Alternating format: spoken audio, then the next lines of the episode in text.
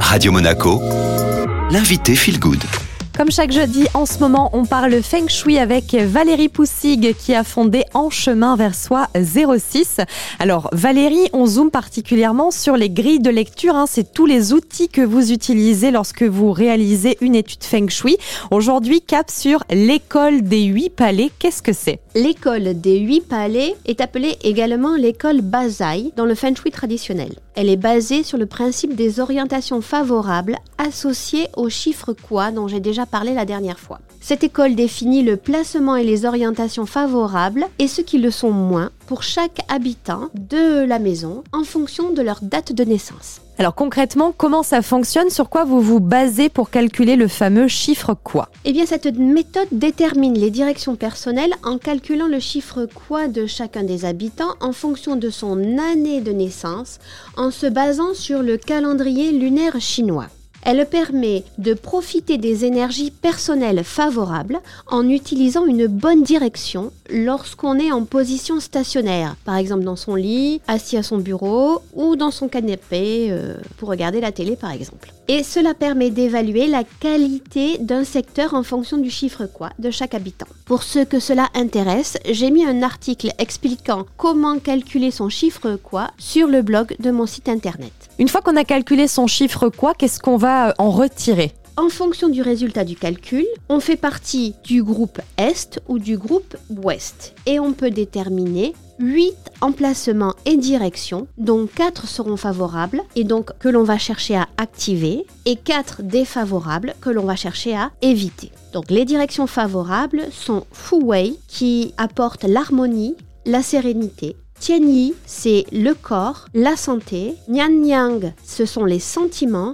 Et Chi, l'énergie de croissance, le domaine professionnel. Chacune de ces énergies va correspondre à une direction différente pour chacun. Et comme à chaque fois, Valérie, on a besoin d'un exemple pour bien comprendre. Là, on parle évidemment hein, des énergies personnelles favorables en position stationnaire, vous le disiez, par exemple au bureau, au canapé ou encore dans le lit. Si on parle de la chambre à coucher, par exemple, on entend beaucoup de choses sur les directions soi-disant favorables au sommeil. Certains prétendent par exemple qu'il faut avoir la tête au nord pour bien dormir. Eh bien, la vérité selon le Feng Shui est que cela dépend des directions favorables de chacun. Si votre chiffre quoi est le 3, vous faites partie du groupe Est. Vos directions favorables seront donc l'Est, le Sud-Est, le Sud et le Nord. Si votre tête de lit est orientée vers le Sud, elle sera favorable aux relations en général et à l'amour en particulier. Si elle est orientée vers le Sud-Est, elle activera Chenchi, l'énergie de croissance. À l'Est, ce sera excellent pour favoriser une meilleure santé et au Nord, votre sommeil vous apportera l'harmonie, la sérénité.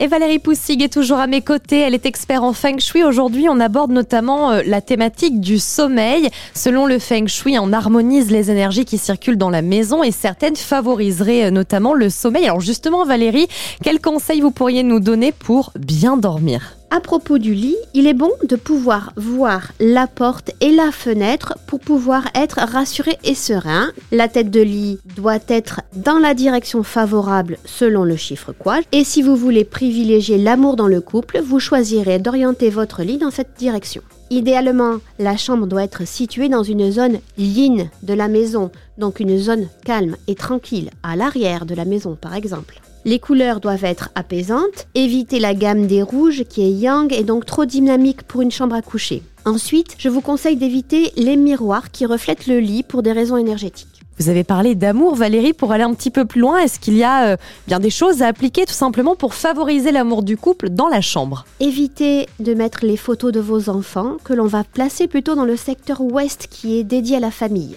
mettez plutôt des représentations qui, euh, pour vous, symbolisent l'amour sous toutes ses formes. Hmm, ça peut être des photos de couple, ça peut être des tableaux, des gravures, des sculptures. Et placez-les en particulier dans l'angle sud-ouest qui est le palais dédié aux relations. Si vous êtes célibataire, faites une place physique et symbolique à votre futur partenaire. Dormez d'un côté du lit et pas au milieu. Faites de la place dans le dressing pour qu'il puisse y mettre affaires le jour où il sera là. Et ensuite, assurez-vous que tout soit en double. Ayez deux oreillers, deux tables de chevet, deux lampes, etc.